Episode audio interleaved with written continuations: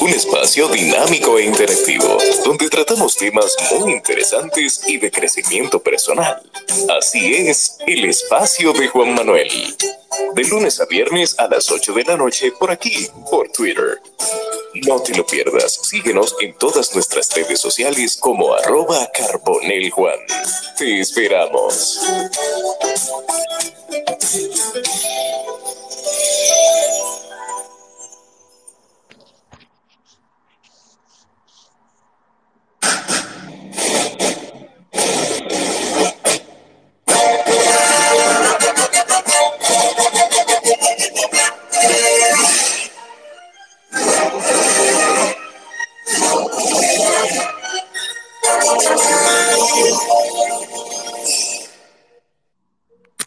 Señores, no voy a poner una película esta noche. No es que va a empezar Los Simpsons. No, no. Simplemente este es el nuevo intro o el intro que usaremos, porque quizás usaremos varios. Mi colaborador, Exfilo Liranzo y yo, en el segmento del espacio de Juan Manuel Podcast, Ondas de Cine. Y hoy hablaremos del cine de acción. Un género muy, muy interesante, un género muy interesante. Sí, y un género muy elástico, muy elástico, muy flexible, si se quiere. Porque primero hay que definirlo, ¿verdad? ¿Qué entiendes como cine de acción, Juan? Bueno, que yo entiendo por... te, tengo eso, supone que era yo que iba a comenzar. te tengo a ti ahora. Vamos. ¿Qué entiendes como cine de acción? Te saltaste, te saltaste un poquito el guion, pero está bien, no importa. Eh, lo más orgánico. No, la, definición es lo primero que va. Sí, sí, claro, claro, claro. Adelante. Lo, más, lo más orgánico posible siempre ha sido nuestra identidad en el espacio de Juan Manuel Podcast y en Ondas de Cine. Entonces, la definición, ¿qué yo entiendo por cine de acción? Bueno, yo entiendo un género donde es totalmente desde la A hasta la Z, acción, adrenalina, combate, armas, y una temática de un héroe y un villano. Esa es su definición, ¿verdad? Sí, esa es la mía, exacto. Ya, mira, cine de acción, eh, como lo entiendo, ¿verdad? Y creo que el consenso, estoy de acuerdo con la que tú dices, ¿verdad? Pero yo le, le pondría otras palabras. Para mí el cine de acción es el cine que se enfoca mucho, no tanto en las palabras, ni en los diálogos, ni en la vida personal de la gente, o sea, en la parte, digamos, de los pensamientos o de las maquinaciones mentales, sino que se basa mucho en, las, en el acto, como dice la palabra, valga la redundancia, en las acciones. Ahí cabe de todo. Ahí caben peleas, eh, cabe eh, persecuciones, eh, disparos, explosiones, corridas, corridas no del otro, sino en corridas, no de toros tampoco, sino de gente corriendo cabe ejercicios, eh, siempre y cuando no sean de deporte, aunque el deporte también se vincula. Hay películas que tienen el vínculo entre el cine de deporte y cine de acción, eh, porque es un, género, como ya hemos dicho, que surge, que es un género bastante flexible, como he dicho. Y es un género que en sus orígenes, en sus orígenes, no existía como tal, como lo conocemos ahora.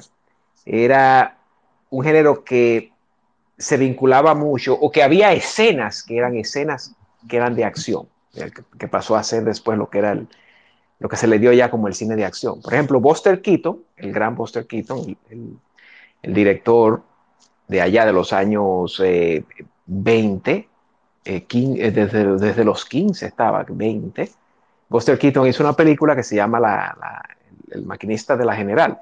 No sé si la conoces, Juan, que es una película muy famosa que hasta la citó en una de las Indiana Jones, Spielberg la citó, donde hay una persecución en un tren, que quien, quien esté escuchando puede buscarlo, que es una, una cosa extraordinaria hecha en 1924, parece que fue 24 25, la maquinista de la general. Y es una cosa espectacular lo que, lo que él logró en, en ese tiempo. Y eso es, ahí hay, por ejemplo, uno de los cimientos de lo que es el cine de acción. Igual también en películas de John Ford, como por ejemplo La Diligencia, que es del año 40, que es una película famosa que se llama Stagecoach, La Diligencia.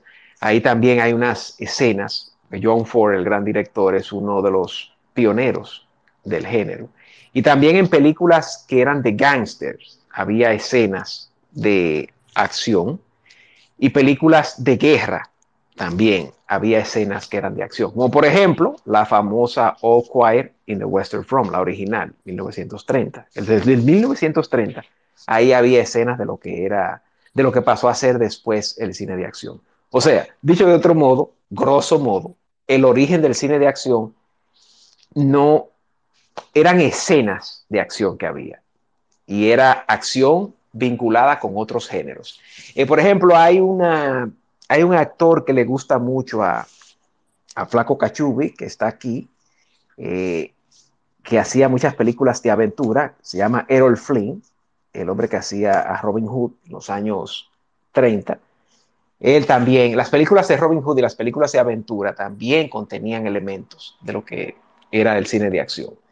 Eh, o sea, dicho, dicho, dicho esto, el origen del cine de acción en sus inicios, en los inicios de cuando el cine se comienza a desarrollar, estaba vinculado, era con el western, con el cine de guerra, cine bélico, con gangsters, con aventuras. Eh, no existía el género de acción como tal en sí. ¿Alguna pregunta, Juan? ¿O alguien eh, no, todo, todo, está, todo está marchando sobre ruedas. Hola, ¿qué tal? ¿Me escuchan? Adelante, don Fuerte y claro, hermano. Adelante. Adelante. ¿Qué tal? Que la mano, pero no me aparece aquí la manita. Sí, no hay manita, primero que nada. Eh, lo que sea, adelante. Un vaso, lo que sea. Yo creo que hay un, hay un vaso, una copa. No hay una copa. No se tira una copa. No, no. No, no, no. No hay copa. Hay, una copita. Buenas tardes aquí, mis queridos amigos. Sí. Buenas tardes aquí. Aquí son un poquito más de las seis de la tarde. Creo que allá por su, su tierra ya es noche, ¿no? Eh, oye, nada más este, quería hacer una apreciación ahí. Exfilo acaba de mencionar una palabra clave que es aventuras. Y hay que decir que hay una línea muy delgada entre el cine de aventuras y el cine de, de acción. Sí, ¿no? sí. ¿Cuál sería?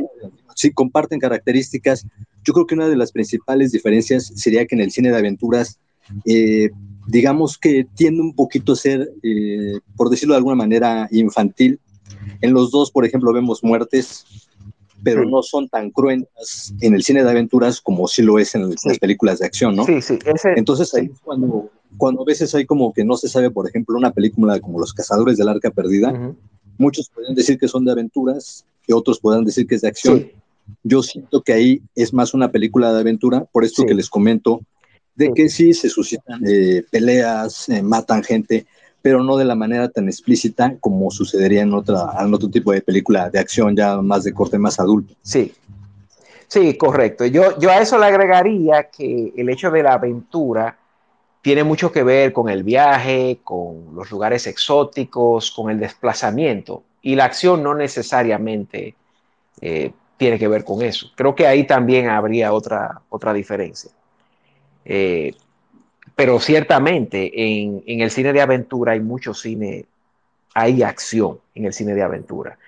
Eh, luego de esos orígenes, en los años 20, 30, 40, en los 50, el género se, vincula mucho con el, cine, con el cine negro. Hay escenas del cine negro que tienen, tienen acción y también lo que menciona Flaco en las aventuras, en las grandes producciones de Hollywood de aventura también se agregaban películas con escenas de acción. Pero Juan, ¿sabes cuándo es que surge por primera vez ya eh, las películas de acción ya acercándose mucho a lo que era ya la acción que conocemos hoy? A ver si te lo sabes. Eh, o sea, ¿en qué década? ¿En qué década surge, sí? 60. Mm, eh, en los 60 hay un ejemplo hay un ejemplo, que es la película de Italian Job. Eh, yo recuerdo que vi esa película que es con, con, el, con, el, con Alfred, el de Batman, digo, el Alfred de, de, Nolan. Michael, Michael Caine, con Michael Caine. Esa película tiene unas escenas que ya se están pareciendo mucho al, al, a lo que es el cine de acción, pero es en los 70 ya, donde comienza a vincularse, ya, donde se comienza a depurarse el género la tecnología y el filmmaking, el, hecho de poner en escena en los 60 cambió mucho, se, convirtió eh, eh, las producciones pasaron a ser más orgánicas, más, eh, digamos, entre comillas, ¿verdad? Reales o realistas, con las cámaras más sueltas, ya no tan controladas, con la iluminación tan controlada de lo que, había en los estudios anteriormente, sino ya con la cámara en la calle, improvisando y tratando de buscar realidades. Por ejemplo, ya en los 70, como tú dices, Juan, es que comienza a surgir ya acercarse mucho más. Y empieza, por ejemplo, con películas como Harry el Sucio y como The French Connection de William Friedkin y Harry el Sucio, eh, que es con, con, con, con Clint Eastwood, de, De, de, Don Siegel, la película así de Don Siegel, que ya ahí ya, ya, tienes ahí disparos, tienes ya persecuciones, ya tienes todo, pero ya más centrado en, en The Good Guy chasing the Bad Guy, en el el tipo bueno buscando al, villano o al tipo malo. En este caso era un, delincuente, ¿verdad? Eh, tú tienes ahí el ejemplo también de Dead Witch, por ejemplo, de, con Charles Bronson, que fue otra icónica de la época. Eh, ¿Cómo se llama en español? Dead Witch. Creo que la, la venganza. El Vengador Anónimo. El Vengador Anónimo. El Vengador Anónimo. Con, Charles, Bronson, Charles Bronson. sí que, fue una cara ya de, del género. Y tienes también... Eh, para que yo no sé si te mataba, yo no sé si te mataba con el arma o te mataba con la cara. Es con la cara que tiene, que tiene Charles Bronson. Eh, hay una, en, ya en esos, ya en ese, en ese periodo del 60-70, hay una que fue muy clave, también muy importante, que se llama The Wild Bunch, de Sam Peckinpah, que también fue otro director clave eh, ¿Cómo se llamaba en español, flaco? Esa de, de, Wild Bunch. Eh, esa que en México le pusieron La Pandilla Salvaje. La Pandilla Salvaje, correcto. De, Sam Peckinpah, que, que, es del 69, ¿verdad? 68, 69. Que es un western revisionado. En España, en España, en España la llamaron La Pandilla Salvaje. Salvaje. Tienes que poner esa J, eh, hombre, joder. No digo, no, no, eso no es una mala palabra. Juan, Juan, ¿cómo estás, Juan? Eh, esa película es también clave. Ahí hay unos disparos y unas secuencias y una violencia estilizada, que ya eso estaba muy adelantado en esa época. Pero Juan, cuando el género surge como nosotros lo conocemos hoy en día, audiencia, eh, en portugués se dice a galera, a galera, eso es, eso es el público, galera. idioma que da risa, ¿verdad? En algunas palabras, galera. Cuando surge en realidad el género como lo conocemos es en los años 80, donde ya la tecnología eh, ha, subido bastante porque en los 80 es que hay una, un crecimiento notable de lo que es el maquillaje, del uso de los stones, o sea, de los dobles, ya más acrobáticos, más sofisticados, y hay una tecnología de computadora más avanzada también. Por eso también el, cine de terror gozó de tanto florecimiento en los años 80. Eso y además también por el asunto de, la, de los videoclubs, que ya permitía hacer películas para tener un público que no necesariamente tuviera que irlas a ver al, al cine. Pero en fin, en los 80 es que surge el género como nosotros lo conocemos, con películas como cuáles, Juan, películas como 48 horas, ¿verdad? Como arma, arma mortal, ¿verdad? Eh, yo, hice, yo hice mi listado, yo hice, yo hice un pequeño listadito, eh, estimado Liranzo y audiencia que está por acá. Por ejemplo, yo tengo aquí eh, Terminator del 84. Sí, también. Sí, no, y, recuerda Rambo, 82. Rambo. Sí, First Rambo 82. 82. Sí, First Blood que le dice que es eh, acorralado en español, acorralado es en español, sí, acorralado. acorralado. Acorralado. Y, Terminator, y a Terminator le pusieron en España el Terminador. El exterminador. Sí, el, exterminador. El exterminador. sí. Entonces, por ejemplo, hay algunas de, las que yo vi en VHS en su momento. Se me va a caer la cédula, pero no importa. Eh, Highlander, Comando del 85. Sí, Highlander, esa es con Christopher. Christopher, ¿cómo era que Christopher Lambert. Christopher Lambert. francés, francés, francés, por cierto. Sí, sí. Christopher Lambert y, Sean Connery. Ajá. Que en la versión de televisión de esa película, la música o el soundtrack o la canción principal es de Queen. Freddie Mercury. Sí. Y mira, eh, algo que hay que mencionar eh, dentro del antecedente, dentro de los antecedentes del cine de acción, hay que, hay que también revisar directores como Akira Kurosawa.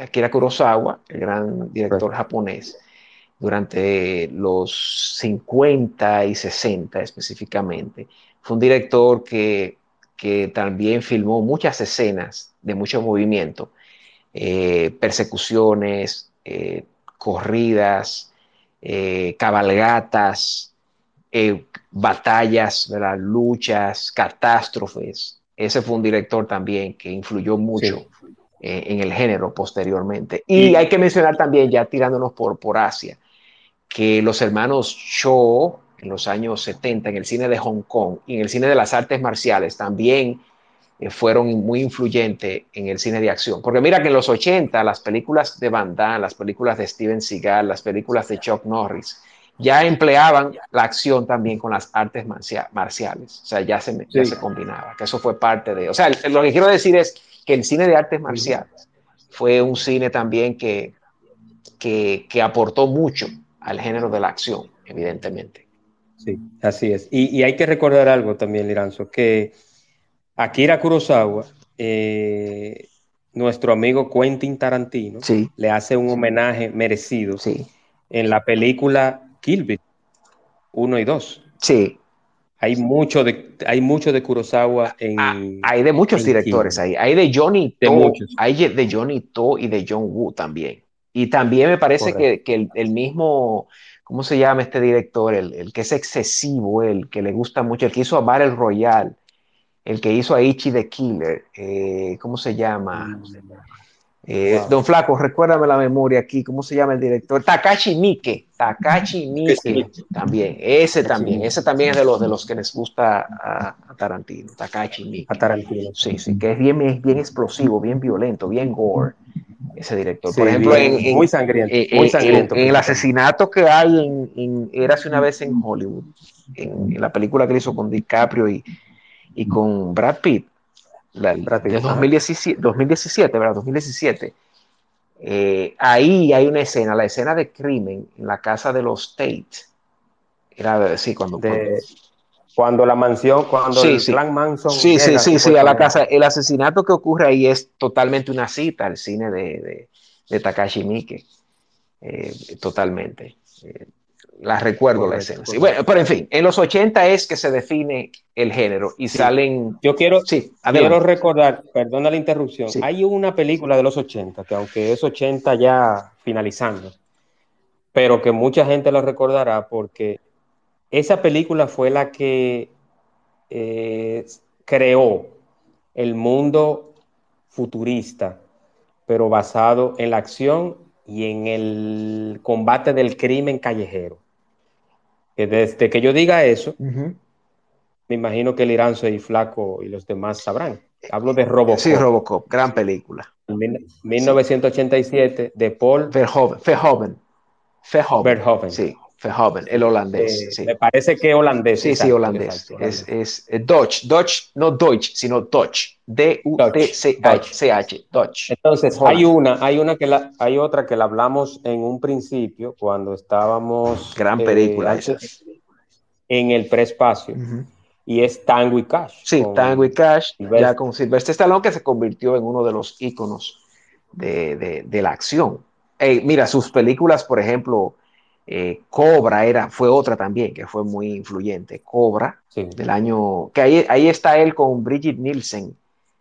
Eh, Bridget Nielsen, con la, nuevecita de, de caja, sí, cuando tenía su romance y su floreteo con, con, con, Bridget Nielsen. Y para mencionar también de los 80, otra que es icónica que todo el mundo aquí recordará, dos muy icónicas.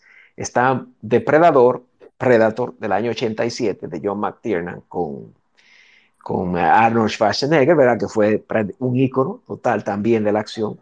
Correcto, y está del año 88, Duro de Matar, Die Hard. ¿Es 88 u 89? Es 88, 88, Die, 88, Hard, Die Hard 88, es 88. 88, sí. Que en España, que en España le pusieron la jaula, la jungla de cristal. La jungla de cristal, correctamente. Sí, sí, una- un, un- un tema como, como si fuese un poeta que lo haya escrito, que lo hubiese escrito, porque en realidad no, no tiene Tú mucho sabes que ver. que- Sí, Tú sabes que yo, a mí, yo todas las navidades la veo, esa película de Die Hard 1. ujú.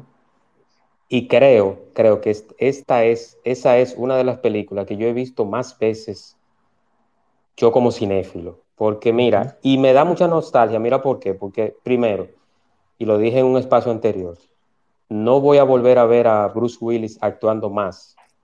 Y eso me da, me, me- me da mucha nostalgia. Y lo segundo es que Bruce Willis tiene cabello en esa película. Sí, todavía. Tiene las entradas, pero todavía, le, le- claro, le quedaban. Claro que sí. Le quedaba, Sí, sí, le sí. quedaba. sí, sí, sí, claro.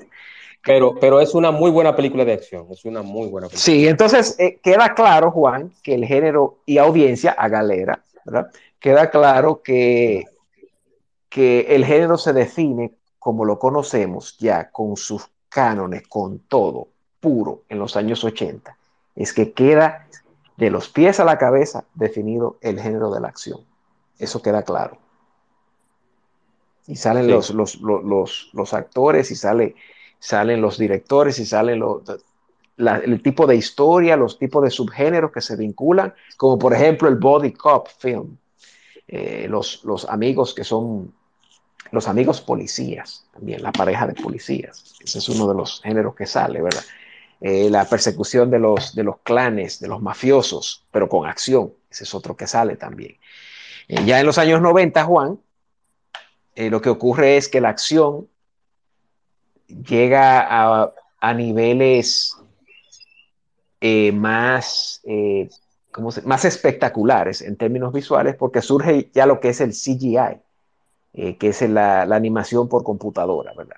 Hay una película Correcto. que marca el inicio de esa tecnología ya, de, popula- de la popularización de esa tecnología, que es el Exterminador 2, Terminator 2, eh, cuando, Sí. cuando el robot se transforma, ¿verdad? Que hace todo lo que hace, ¿verdad?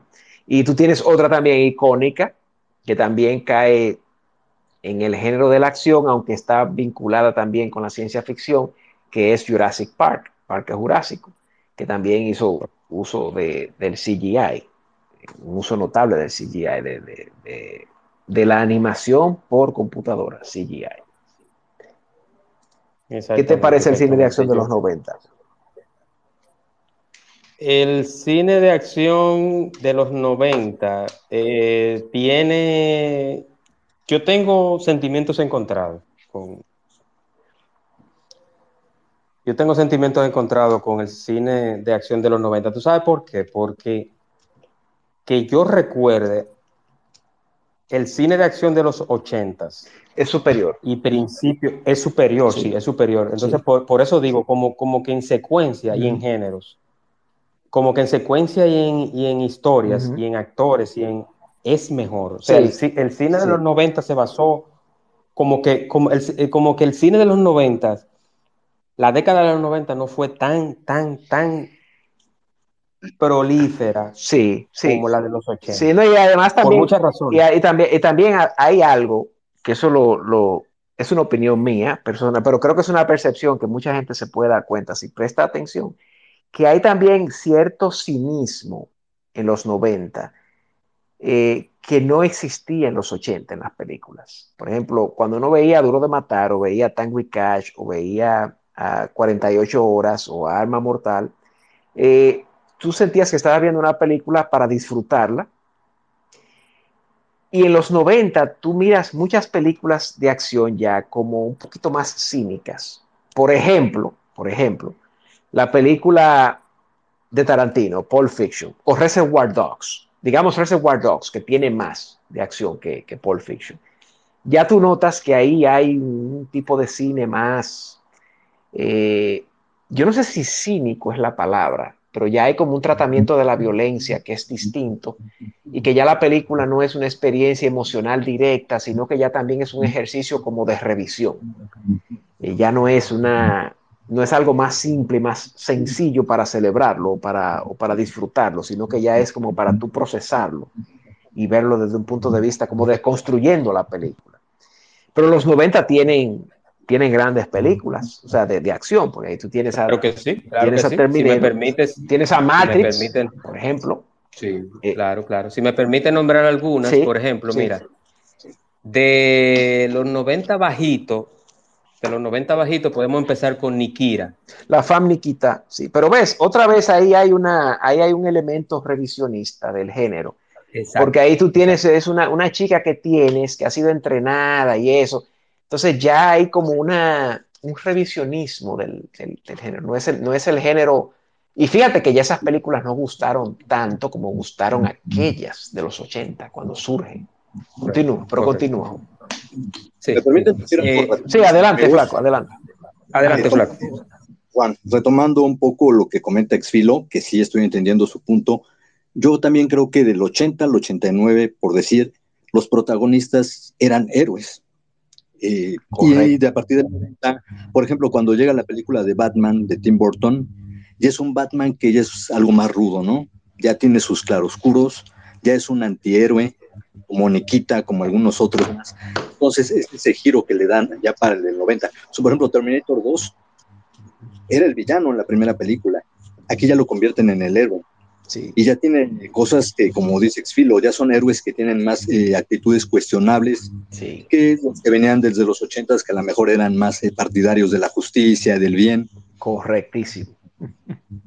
Correcto. Sí, ahí es que entra entonces el, el lado ese, como que hay un cinismo o un revisionismo. En algunos casos era un cinismo y en otro caso es un revisionismo. O en, o en ambas, o, o ambas, o de, o de las dos. Correctísimo, sí, porque eh, eh, ya comienzan a surgir estos héroes que son ambiguos y que, mira, por ejemplo, El Perfecto Asesino, que es una película icónica también de los 90, la de, la de Luc Besson, de Professional, de profesional, León, Sí, León, León. también, o sea, eh, fíjate qué clase de película, es una película que uno sale del cine y está bien, uno la disfruta, pero no, uno no sale celebrando ni, ni con ese sentido de justicia, ¿verdad? Que dejaban las películas de los 80, porque ya ese era el aire de los 90 que había. Exacto. Pero uno, lo ve, uno lo ve, esa León, León, uno la ve como que León y la niña eran como víctimas de la misma sociedad y con un sentido de la justicia distinto al que acostumbrábamos a ver en los 80. Sí, sí, sí, sí, sí, completamente. Y también, también incluso eh, eh, era tan, tan extraño ese cine de los 90 en ese sentido y, tan desconstruccionista, tan revisionista, que esa película es hasta extraña porque esa relación que hay entre ellos dos, eh, por momentos uno la mira y uno dice, "Ey", ¿sabes? Como, Sí, eh, eh, sí. ¿qué, qué pasa, verdad? Como, O sea, un- que, que quizás en esta época fuese, Sí. fuese hasta vetada. Hasta sí, vetada. sí, sí, sí, sí, sí, sí. Y- Continúa, Juan. Sí, entonces en la década de los 90 también pasa algo particular que también pasó a principios de los 2000 o ya en el, en el siglo XXI. Y es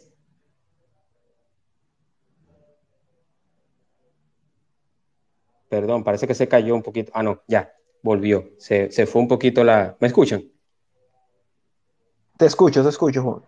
Sí, No, que decía que a principios del, del- ya del siglo XXI, de los 2000, pasa algo y es que el cine de acción se mezcla con historias sacadas de cómics, de videojuegos y de ciencia ficción per se. Y ahí empieza, y ahí empieza, y ahí empieza la otra versión o, o una, un cine de acción diferente que es parte del que tenemos actualmente ya en el del Sí. 2012 en adelante.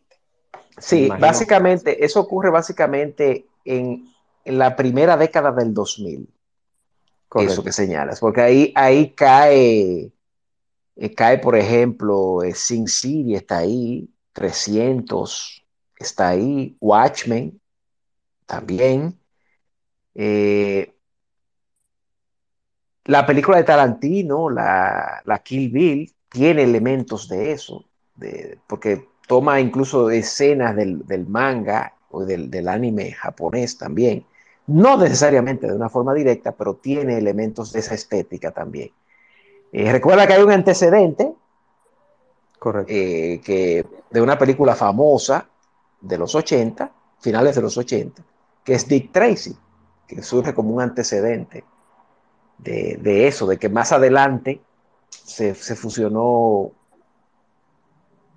lo que era ese género que tú dices de la novela gráfica y de, con, con el cine. Así es, así es. Y, y, hago ese hago ese comentario, Liranzo, Flaco y demás oyentes, porque yo diría que ahí fue decayendo, ahí fue decayendo, o, o, o, o se notó, o, viene la ausencia, o, el, o, se extraña el cine de acción de los ochentas y principios de los 90. ¿Y por qué digo esto? Porque, por ejemplo, hay películas de los 80 de acción. Hay una película específicamente que es 48 horas con Eddie Murphy y Nick Nolte, uh -huh.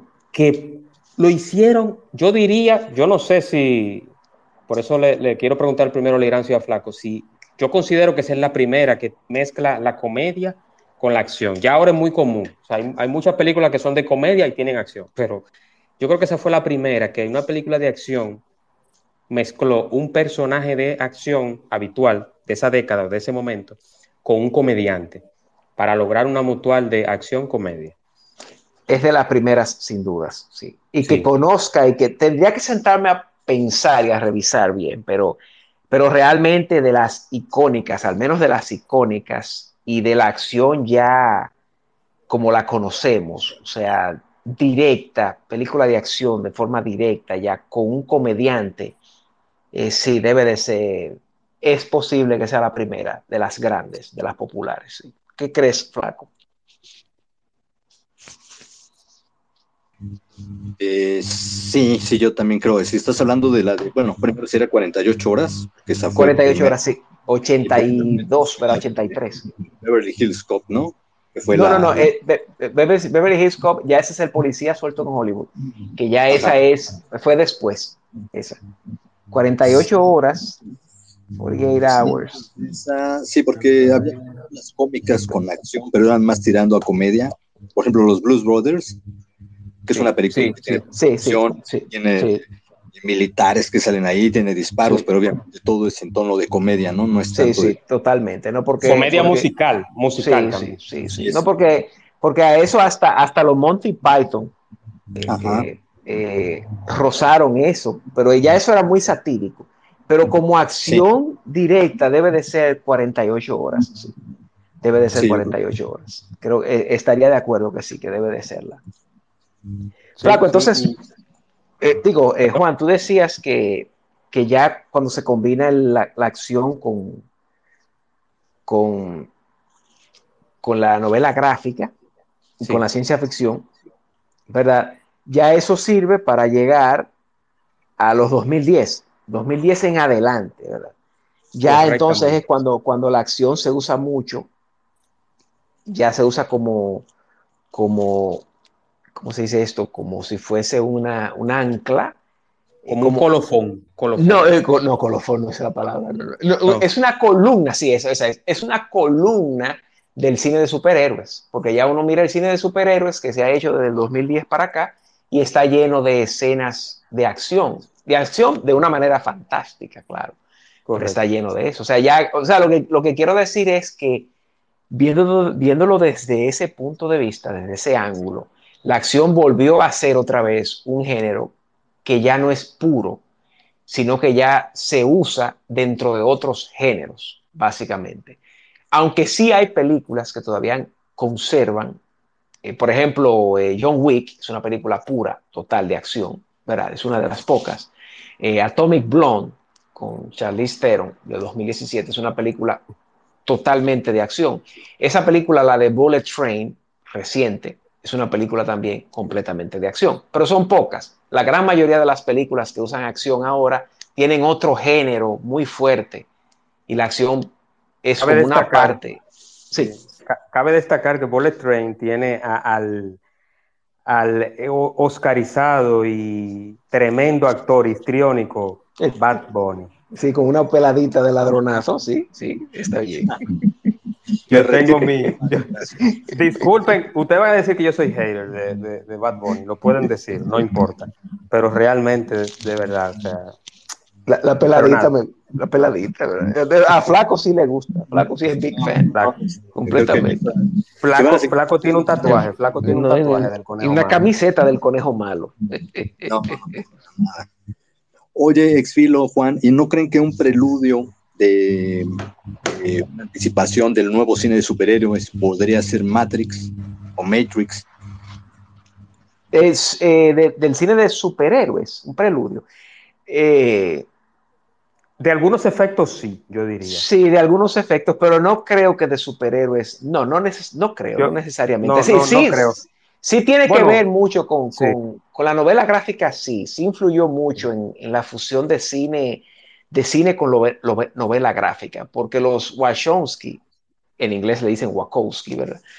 que ahora son las hermanas. sí, las, hermanas, lo que sea, ¿verdad? Sí se influyeron mucho del, del, anime, del manga y de todo eso de Asia y trataron de incorporar mucho de esa estética y, sobre todo también de la estética gótica que había en algunos de los cómics y de los mangas eh, en los 90 y 80 incluso. Y sí, sí, por ahí sí lo, lo vería, pero con los superhéroes no, no creo, flaco, que haya sido como el, el preludio del... No creo, pero recuerde que la locura del superhéroe llega más adelante. Eh, llega ya, eh, surge, estuvo Superman en el 6 y sale Batman Begin, Batman regresa en el año 2005, sí, en 2005 sale, y sale un hombre araña en el año 2002 y sale Hulk en el año 2003, me parece. Eh, sí. Todas, todas, todas miembros del Salón de la Fama de las Ferreterías, pero eh, están ahí. De la ferretería. Ah, sí, sí, ya. De los No, pero Batman Begin no. Me sacas a Batman Begin de ahí. Completamente. Batman, Begins. No, Batman Begins es tremenda. O sea, o sea, tú te refieres a la trilogía de Nolan. Sí, claro, la primera de la trilogía de Nolan. Sí, sí, la indudablemente, indudablemente, eh, no. O sea, yo me refiero a las demás. Que ah, sí, sí, sí, sí, sí, esa Hulk del 2003, sí, no no, no, es buena. Y esa Spider-Man del 2002, la que es con Tobey Maguire, ¿verdad? Tobey Maguire se llama. Que según, según yo leí el otro día, Vladimir Putin la está usando como tortura, se la pone 24 horas. no, y le, y le, aplica la de, ¿cómo se llama? Alex Delarge, el personaje de en La Naranja Mecánica, con los ojos abiertos así para que lo vea obligado, ¿verdad? Dios mío, qué clavo. Eh, yo, yo entiendo el concepto de flaco y yo sí diría, yo sí diría y sí acotaría ahí ese comentario sobre Matrix, eh, el CGI, el CGI, inclusive la escena de Neo desdoblándose físicamente para esquivar las balas, esos efectos después se usaron como en 15 o 20 películas. Eh. Sí, sí, se convirtió en un cliché prácticamente. Y hay que decir que la tecnología de, los disparos, cuando las balas se detienen, también eso se usó mucho. Y se usó, por ejemplo, eh, en un video de Korn, Freak on a Leash. Freak on a Leash. sí, ahí se usó exactamente la misma tecnología. La bala viaja, la bala viaja a toda la costa, sí, sí, la costa este de Estados Unidos. Sí, recuerdo eso, eso fue en el año 99, que fue un año después de la película de Matrix. Tan solo un año después. Correcto. Creo que el director de ese videoclip es de cine. Déjame, me, me, me despertaste el gusanito de la curiosidad. Yo creo que ese director, déjame ver, yo no sé si es MCG, el director. Te lo voy a buscar ahora, vamos a ver. El director de ese video, es que no lo tengo aquí. No, yo te voy a decir. Music, music video, Jonathan, uh, directed by Todd, ese es Todd McFarlane. Todd McFarlane. Doug McFarlane es el de. Ted. El de Ted. El de Ted. El de Ted. El de Ted. El de Ted. El de Ted. O sea, ¿Qué viene de cine. Viene de cine. Sí, pero es extraño, era de Ted. Bueno, imagínate. De un muñeco a. Bueno, pero me imagino que. eh, sí, él trabaja con animación. Sí, es él. Y él también. Eh, él dirigió él está en varios, él ha hecho varias películas. Sí, sí. Mucho de animación tiene. Mucha animación. Tiene, sí. tiene siete películas género. dirigidas, sí. Sí, Ah, tiene muchos su- videos. Tiene videos. muchos videos. No, son videos. No, él no es el de, el de Ted. Él no es el de Ted. No. Exfilo es Seth MacFarlane. Sí, yo también Sí. me brinco. Seth MacFarlane, sí, sí. Sí, sí, sí, ese, ese- ese- sí, porque no, no me cuadraba, no, no, Sí. me, co- no me, no me, no me, no- o sea, no tenía mucho sentido desde Korn haciendo efectos especiales a Ted, como que no, cierto, Es, es Seth, es que tiene el mismo apellido. Es Seth MacFarlane, es el de Ted. Y Sí. Tom MacFarlane es el creador de Spawn. Sí, sí, El de sí. Spawn, el de Spawn, Sí, Spawn, de correcto. Spawn. Que, que ese sí es, que ese sí es, él sí es un, un director o, un, o que su materia prima es, son sentidos lúgubre- lúgubres, o sea, son de, de así, de góticos, de eh, temas oscuros, de, de, de- gárgolas, de demonios, esa- esas cosas. Sí, sí, sí, sí, sí, sí, sí. Por eso hace sentido, por eso hace sentido mucho el concepto de Freak tiene sentido, tiene sentido, sí, tiene sentido. Sí, hace Eso sentido, es un, es un anglicismo, ¿verdad? Que lo usamos, pero tiene sentido. Ah, mira, él Pero está- no estoy, pero no está bien decido, como dice. No, mira, él, él está, él está, no, pero todo el mundo lo usa así prácticamente Todo ya en mundo, la todo isla. Eh, mira, en Pearl Jam, él fue que, él fue que codirigió a Do the Evolution, el famoso video de animación. que también es animación. Sí, es que es una animación, sí. Y es una animación es- sarcástica en este caso. Y oscura, Y- con elementos con una oscuros. crítica y con una crítica social eh, directa también. Sí, sí. Sí, Juan, pues básicamente eh, eso es donde está el cine de acción ahora. Completamente ya como, ya no, no existe como, como lo fue en los 80, en su época en la que floreció, pero se usa muchísimo en todos los géneros. Por ejemplo, tienes ahí a Rápido y Furioso, que es una de las sagas vivientes más largas, que hace mucho uso también de la acción. Eh, son películas que no paran nunca. Hay una película que es un Que quiera, que es una- que quiera Dios, que quiera Dios que, que las dejen de hacer. que ya Yo la voy a escribir. yo le va a voy ganar a Freddy, a. Jason. A Jason No, le, yo le voy a, yo le voy a enviar una carta eh, eh, eh, y me suscribo eso, endoso ese comentario al, a uno de los productores y creadores de este espacio. Eso es a responsabilidad mía. El concepto emitido ahora es responsabilidad de Juan Manuel Carbonell. Pero yo quisiera, le voy a escribir una carta a Vin Diesel para que deje de hacer Rápido y Furioso. Ya basta. El que conozca, yo creo que, Liranzo, tú, tú estuviste almorzando con él el otro día. Dile, por favor, que le mandé a decir yo, que deje de hacer Rápido y Furioso, porque ya, ya basta, ya está bueno. No es que así como vale, le va a ganar a Freddy y a, y a Jason juntos. Y a Michael Myers también, si se, si se descuida. Así Dios como va. mío, Dios mío, Dios mío. En Pero si cantidad de Lanzo- películas. Lanzo es el doble de The Rock. Johnson creo que es igualito. No, ¿qué pasa? No, no, no. Si yo me pareciera a alguien, ¿verdad? Siendo yo muy humilde, sería Charles Bronson. no, no, no, no. No, pero, No, pero el no. cine, pero el, el género de acción, el género de acción ha ido mutando como, Totalmente. como las enfermedades y como, y como la vida misma. Sí. Entonces, yo, yo en lo particular me quedo, yo tengo mi década favorita del cine de acción. No es yéndome ni abrazando la nostalgia, pero sí considero, sí considero, lo considero fielmente, y es una opinión mía, pero que la década de los ochentas, para mí, es la mejor década del cine de acción. Yo quiero Sí, saber la opinión del Iranzo, del Iranzo y de Flaco. Sí, la, la acción como tal, eh, eh, como diversión, adrenalina y con un sentido de justicia, por lo menos para, ¿verdad? para el pueblo llano, o sea, por lo menos como un mensaje directo, son los 80, sin dudas. Con lo que, decía, lo que explicaba Flaco, cuando él decía que los héroes, que los personajes eran unos héroes y que hacían lo correcto o lo justo, ¿verdad? Eh, sin ningún tipo de cinismo, ni ningún tipo de maquinación, ni nada por el estilo, sino que era un entretenimiento que dejaba esa clase de mensajes. Y ahí es donde surge el, el género como canon, como fórmula, como fórmula de entretenimiento total, es en los 80, en la, la acción. Adelante, Flaco. Los que no sé, ya estaban hablando como que iban a hacer el programa, no sé si estoy mal. yo les iba a preguntar, si en este momento yo les dijera cuáles son sus tres directores específicamente de cine de acción, ¿cuál me dirían, Juan Exfilo? ¿Cuáles, mejor dicho?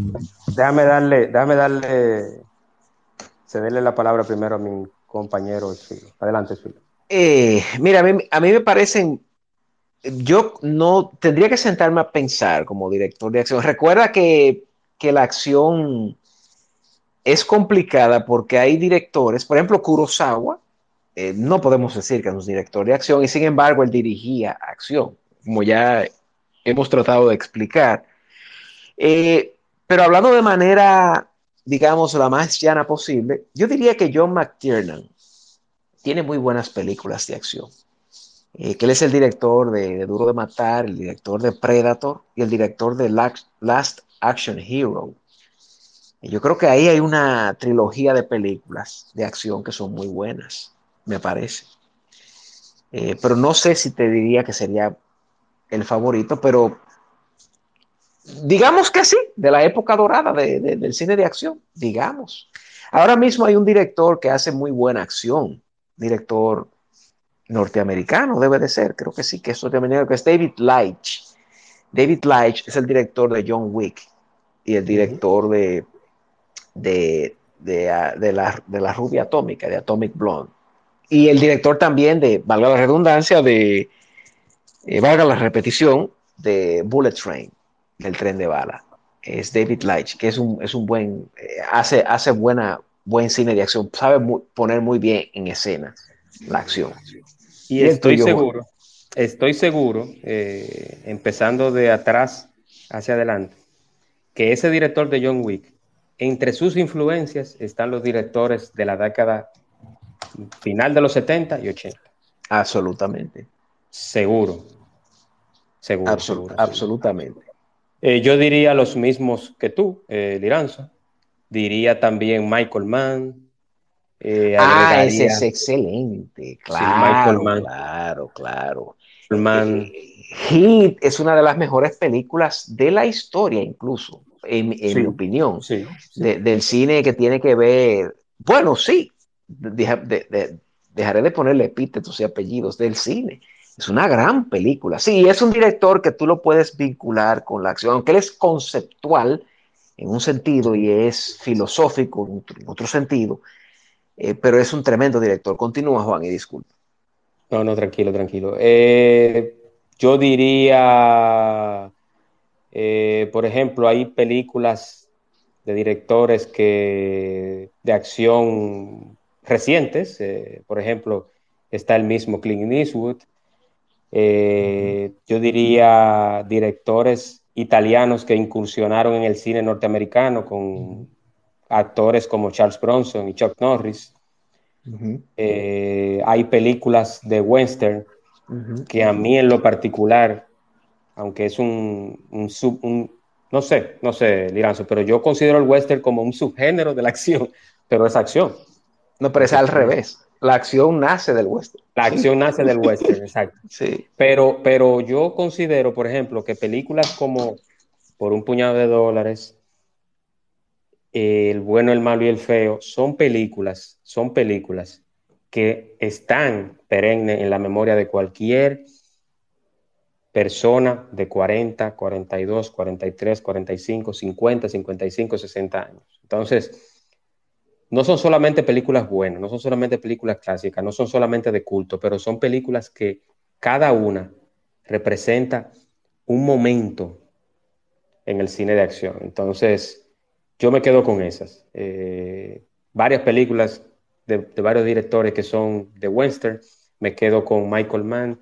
Me quedo con el director de, de La Jaula de Cristal o Die Hard.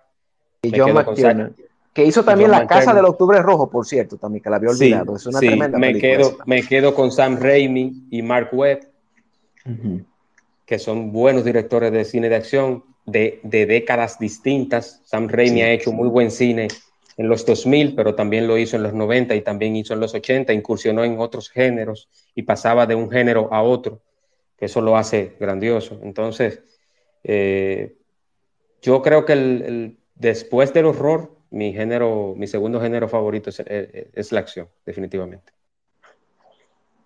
Muy bien, Juan. Has puesto el western espagueti ahí. Sí, sí, sí, sí. Los Sergio Corbucci, los Sergio Leone.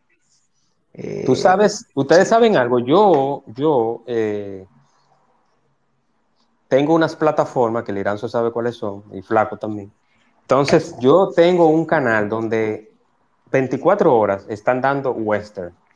Pero ¿qué pasa con ese western? Que es remasterizado y se nota ahí, ahí en, esas, en esa versión remasterizada HD de ese western de los 60, finales de los 60, mediados de los 60, 70, se nota la calidad de ese cine. Que muchas veces dicen, ah, no, una película de vaqueros, pero el diálogo, el mensaje, la acción, hasta, hasta las actuaciones y esos personajes, por ejemplo, como un Clint Eastwood que, que está prácticamente en los 100 años, verlo actuar ahí es grandioso, de verdad que sí. Sí, sin dudas. Sin dudas, sí. Hay, hay un gran cine de western. Pero claro, como hemos repetido, no es lo es, son western, ¿verdad? Con acción. No la acción, ¿verdad? Como, como se conoce ya de los 80 en adelante. Exactamente. Yo quiero hacerle una pregunta, yo quiero hacer una pregunta a Flaco. Vamos, como ya, ya hablamos, Liranzo y yo, pero principalmente con Flaco. Se lo voy a hacer a los dos, pero primero voy a empezar con Flaco. ¿Cómo ven el cine de acción en el futuro? ¿Lo ven con carros volando, con rayos láser, con un tipo sobrevolando con una propulsión a chorro y eh, peleando con dragones y con robots gigantes? O sea, ¿cómo ustedes ven el cine de acción? ¿Volveremos a la nostalgia de los 80? ¿Volveremos a, ver remakes de películas que ya hace 30, 35, 40, 45 años que vimos? ¿O seguiremos como está actualmente el cine de acción? Yo creo que, yo creo que eso ya lo vimos, ¿no? Exfilo, ya Juan, ya lo, ya lo hemos estado. Todo eso que comentas de que se van a pelear con dinosaurios, que se van a volar coches, ya lo vimos precisamente en la década de los ochentas.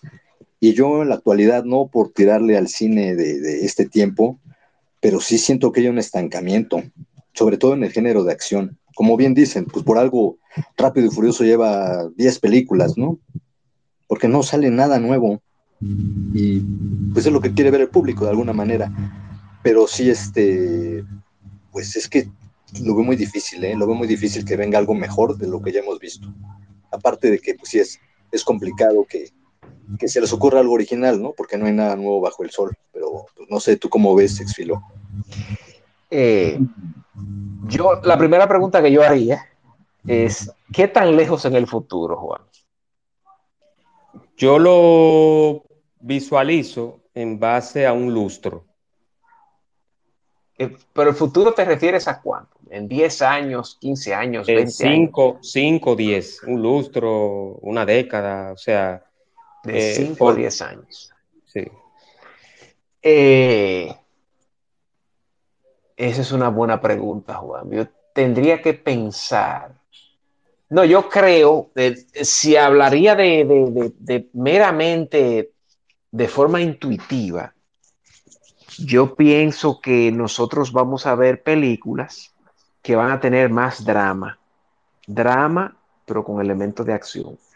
Porque creo que hay una, que hay una necesidad de volver a, hacer personajes más humanos o personajes más, digamos, orgánicos.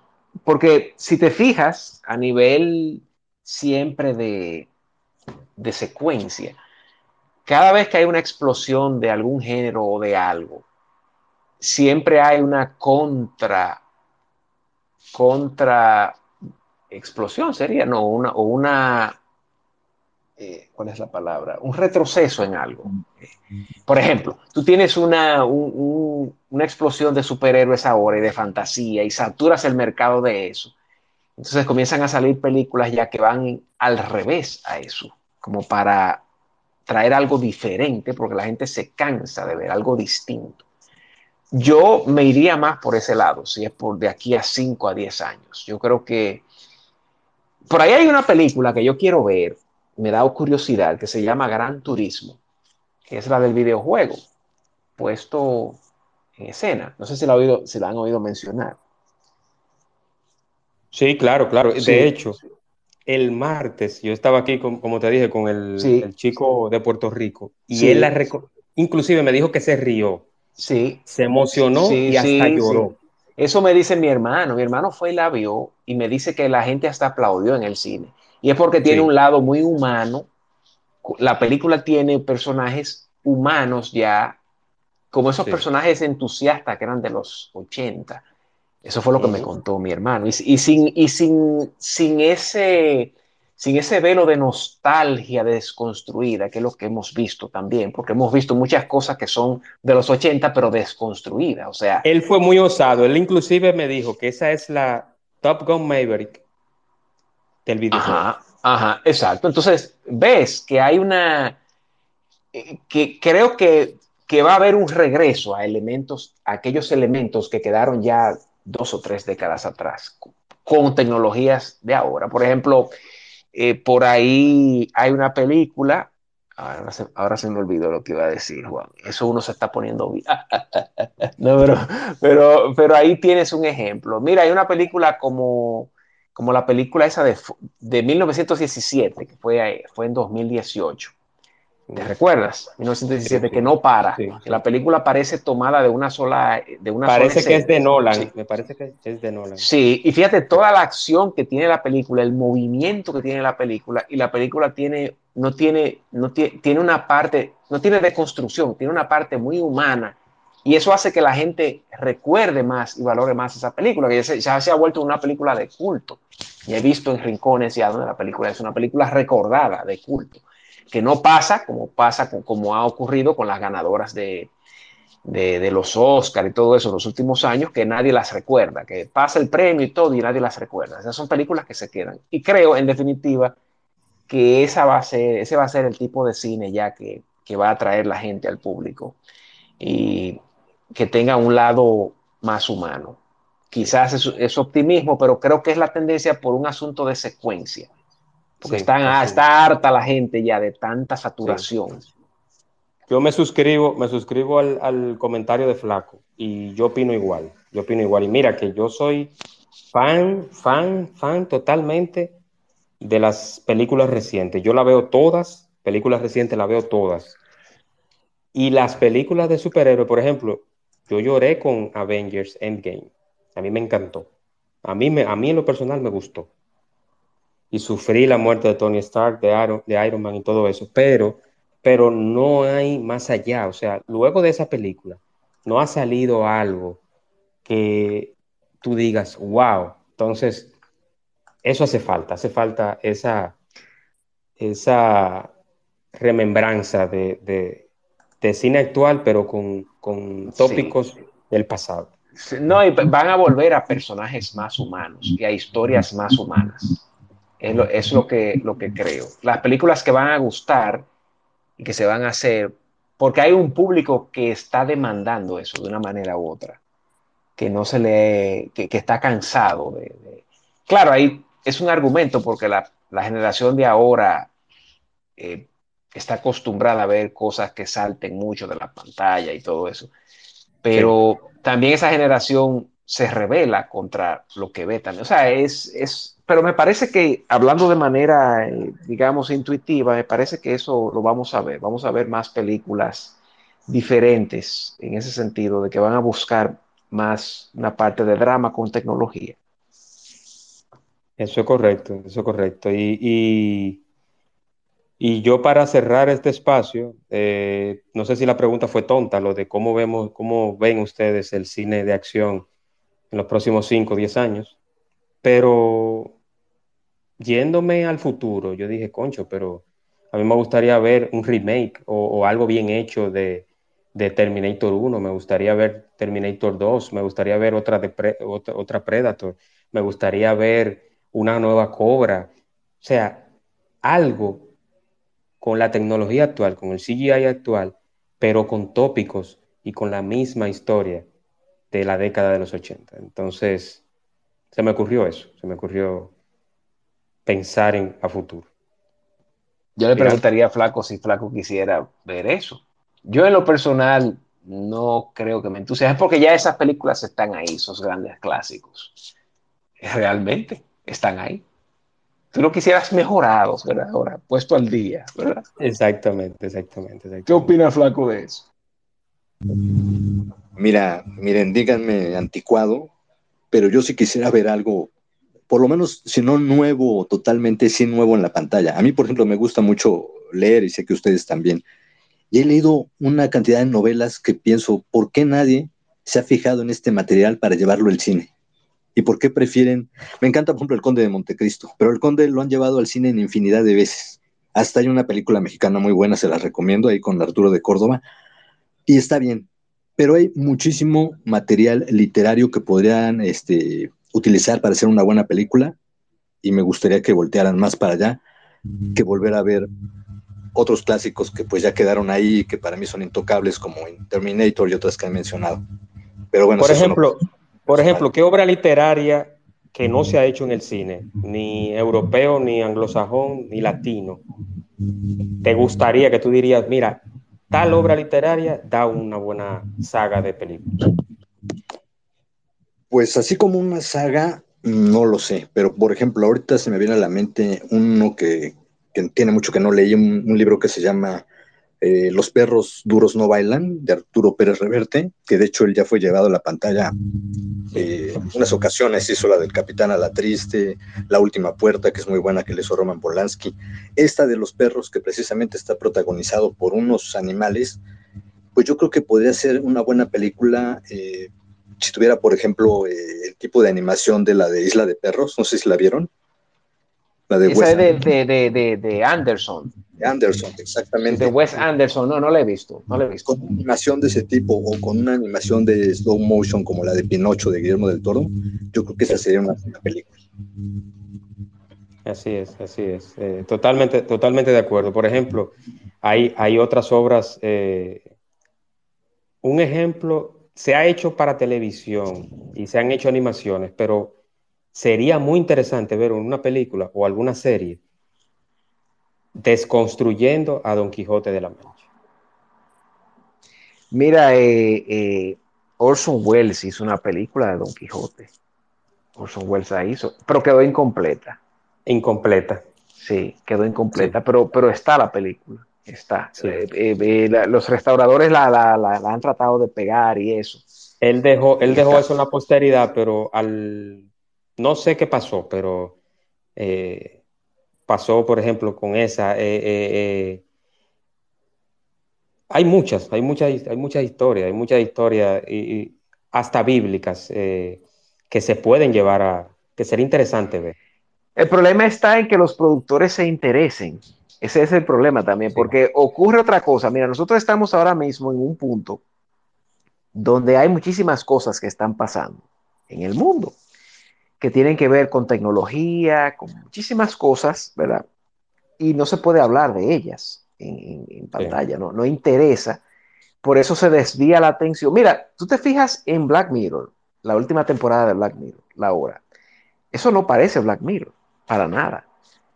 Eso parece más una, un, Eso se parece casi a Tales from the Crypt, casi, como si fuese, como si Black Mirror fuese ahora una, una, una antología de de, de, terror o de misterio, sí, o de misterio, porque eso no se parece a Black Mirror. ¿Pero por qué?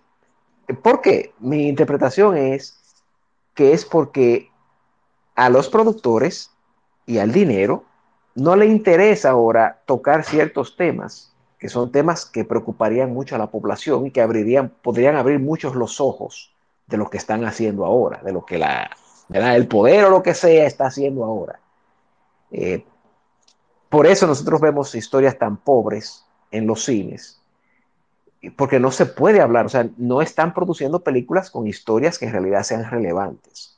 Yo vi una película, por ejemplo, recientemente, que te la voy a mandar, por cierto, y a, Flaco también, una película australiana que trata el tema de la esclavitud moderna, la esclavitud de ahora en el sudeste asiático, con un nivel de realismo bien fuerte y donde hay niños involucrados en, barcos de pesca, eh, pescando de manera explotados, ¿verdad? Por, por, piratas, piratas modernos de ahora, haciendo pescas de, de, peces y prohibidos y eso, en el sudeste asiático, por allá, por Tailandia, eh, ¿cómo se llama? Camboya, Tailandia, por ahí, el sudeste asiático, en el Pacífico. Eh, y de, esas películas no salen. Esa película es una, magnífica película australiana, es. Esa película ni se menciona casi. Y ganó uno que otro premio, pero no se menciona. Tú no la ves en Twitter, no la ves eh, que la están eh, ovacionando ni nada. de nuevo, son historias que son inquietantes y de cosas que están pasando ahora. Imagínate en China la cantidad de cosas que están pasando, que pasan, y la cantidad de cosas que están pasando ahora mismo, por ejemplo, en Estados Unidos. Cosas que, ¿verdad? Graves. Mira lo que pasa con la película esta de Sound of Freedom, que el escándalo que ha habido y la controversia que ha habido por un, tema, ¿verdad? Que es un tema sensible y que está pasando.